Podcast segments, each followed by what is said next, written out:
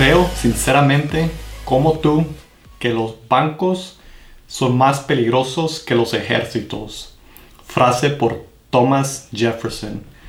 Mi nombre es Fernando Hernández, esto es Mentes Conscientes Podcast, un podcast enfocado en el desarrollo personal para una mejor calidad de vida.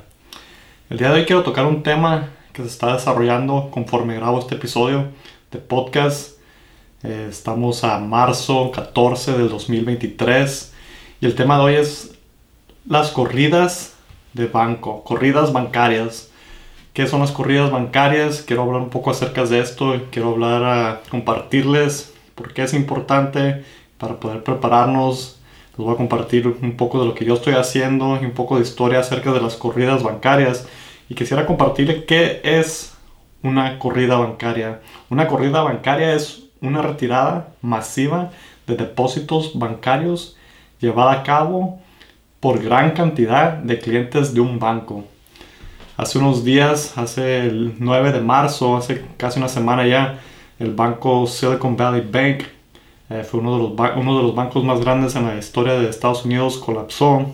Uno de los colapsos de banco más grandes en la historia de Estados Unidos colapsó. La segunda más grande, el segundo banco más grande colapsó. ¿Por qué? Por una corrida de banco.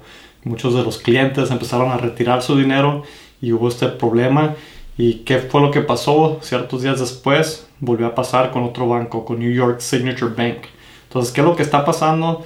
Voy a hablar un poco acerca más de esto porque no es algo nuevo, no es algo que nunca haya pasado, ha pasado a través de la historia y quisiera hacer un poco de conciencia de cómo podemos reaccionar para que no haya tanto caos para que no dejemos que nos afecte tanto lo que se comparte en las redes sociales. No, soy no me gusta compartir malas noticias, pero sí pienso que es un tema importante porque de aquí van a surgir otras cosas. Puede que veamos más bancos y para darnos más o menos una idea de, de, la magnitud de este evento, el banco uh, Silicon Valley Bank es uno de los 27 bancos regionales de Estados Unidos, bancos grandes como JP Morgan Chase, Wells Fargo, Banco de América, Citibank, están en esa categoría de esos 27 bancos. Entonces es un banco bastante grande.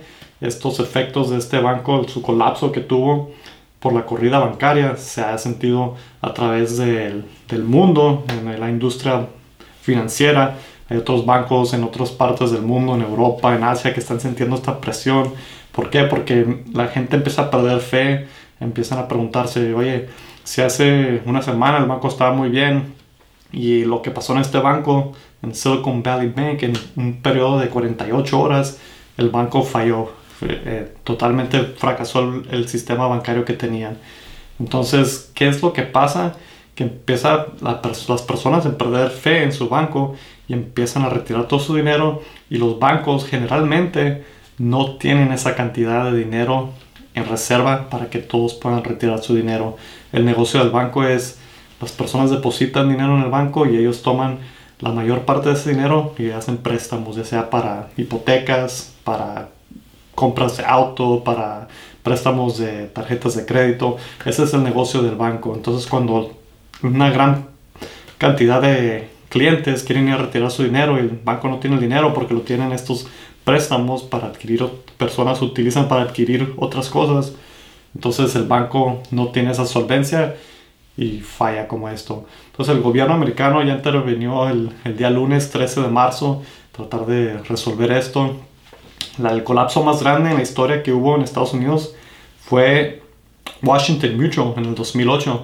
Entonces no es algo nuevo, ha pasado en el 2008, ha habido otros colapsos más chicos recientemente también y pasa en todas partes del mundo, no nomás en Estados Unidos, lo hemos visto en otras partes que pasa. Eh, a veces cuando esto sucede, los bancos para prevenir que se colapse el banco por completo usan diferentes métodos. A veces congelan completamente las cuentas para que las personas no puedan retirar su dinero. En otras veces, otras ocasiones, limitan la cantidad de dinero que puede las personas sacar de, de sus cuentas por día o por semana. Depende la situación del banco.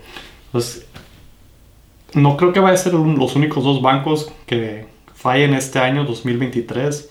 Se falló el banco Silicon Valley Bank. Unos días después falla New York Signature Bank en Estados Unidos, otro banco bastante grande. Y de ahí pienso que esto se va a hacer como un efecto dominó. Tal vez no a, cantidad, no a una escala muy grande, pero sí va a haber otros bancos que, que fracasen también. ¿Por qué comparto esto? ¿Cuál es el propósito del episodio? No para crear caos ni, ni uh, repartir noticias malas, pero sí para hacer conciencia de qué, qué son este tipo de eventos, cómo nos afectan, cómo podemos prepararnos. Eh, más que nada, informarnos bien de las informaciones porque las redes sociales se prestan para estar compartiendo información falsa, muchas veces que no es verdadera. Podemos ver fotos de bancos que tienen líneas de personas que están retirando su dinero y puede que no sea una foto actual o foto verdadera. Entonces, un poco de lo que, que yo voy a hacer, no, primero que nada quiero decirle no soy asesor financiero, simplemente quiero compartir lo que yo estoy haciendo, es mantengo un poco de efectivo para, para los gastos de día al día, pero no voy al banco y saco todo mi dinero pensando que, oh, se está acabando el mundo y nada de esto.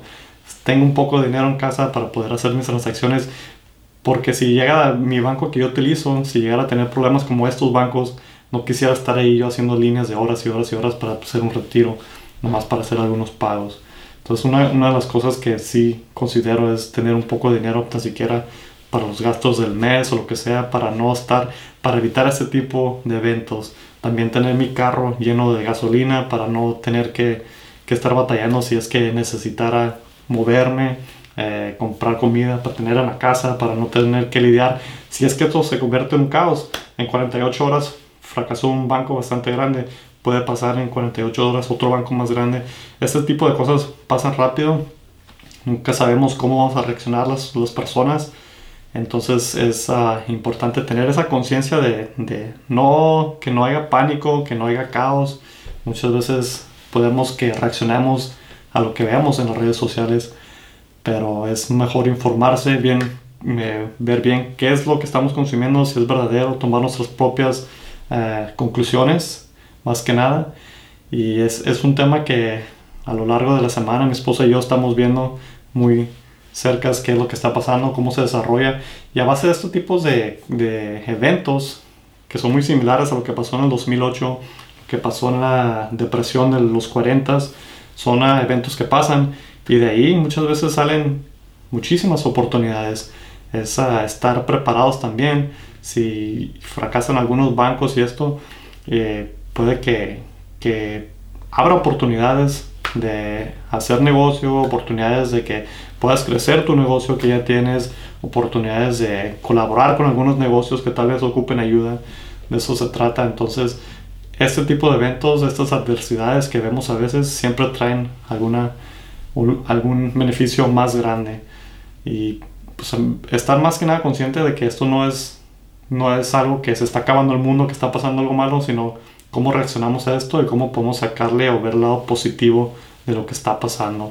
Muchos de estos eh, eventos es, que pasan es porque el banco no lo administraron bien y por eso fracasó.